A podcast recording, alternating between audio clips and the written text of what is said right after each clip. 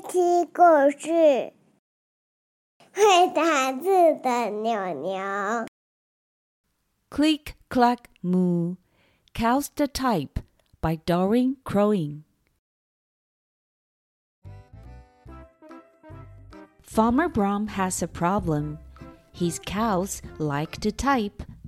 All day long he hears click clack moo, click clack moo clickety clack moo.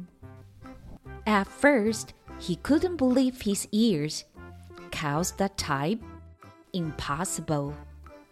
Click clack moo, click clack moo, clickety clack moo. Then he couldn't believe his eyes. Dear Farmer Brown, the barn is very cold at night. We like some electric blankets. Sincerely, the cows. It was bad enough that cows had found the old typewriter in the barn. Now they wanted electric blankets. No way, said Farmer Brown. No electric blankets. So the cows went on strike. They left a note on the barn door. Sorry, we're closed. No milk today. No milk today? cried Farmer Brown. In the background, he heard the cows busy at work. Click clack moo, click clack moo, clickety clack moo. The next day, he got another note. Dear Farmer Brown, the hens are cold too.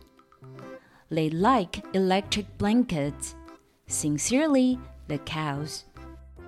The cows were growing impatient with the farmer. They left a new note on the barn door. We are closed. No milk, no eggs.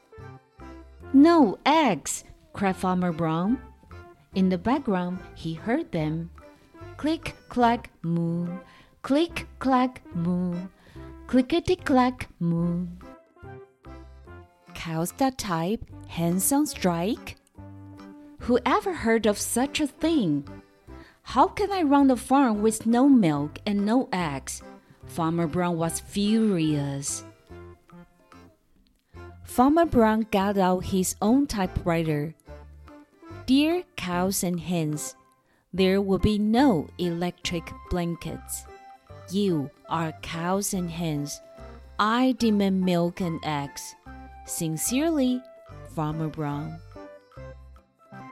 Doug was a neutral party, so he brought the ultimatum to the cows. The cows held an emergency meeting.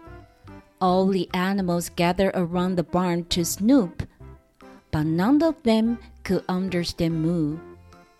All night long, Farmer Brown waited for an answer.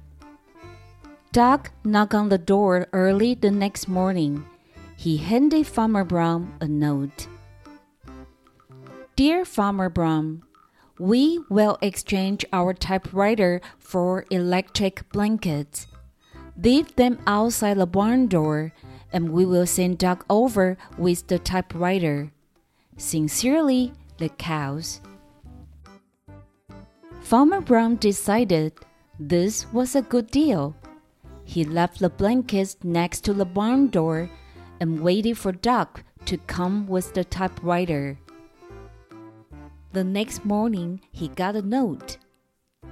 Dear Farmer Brown, the pond is quite boring. We like a diving board.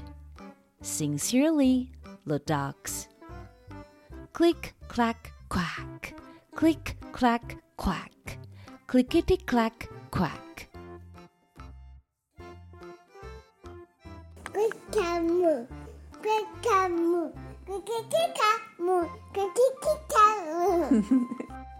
你爱。如果妈妈 go on strike，妈妈就说：“我不煮饭了，我不帮菲菲洗澡，只做什么？只做什么？嗯，就坐这边躺着啊，喝咖啡，吃冰淇淋啊。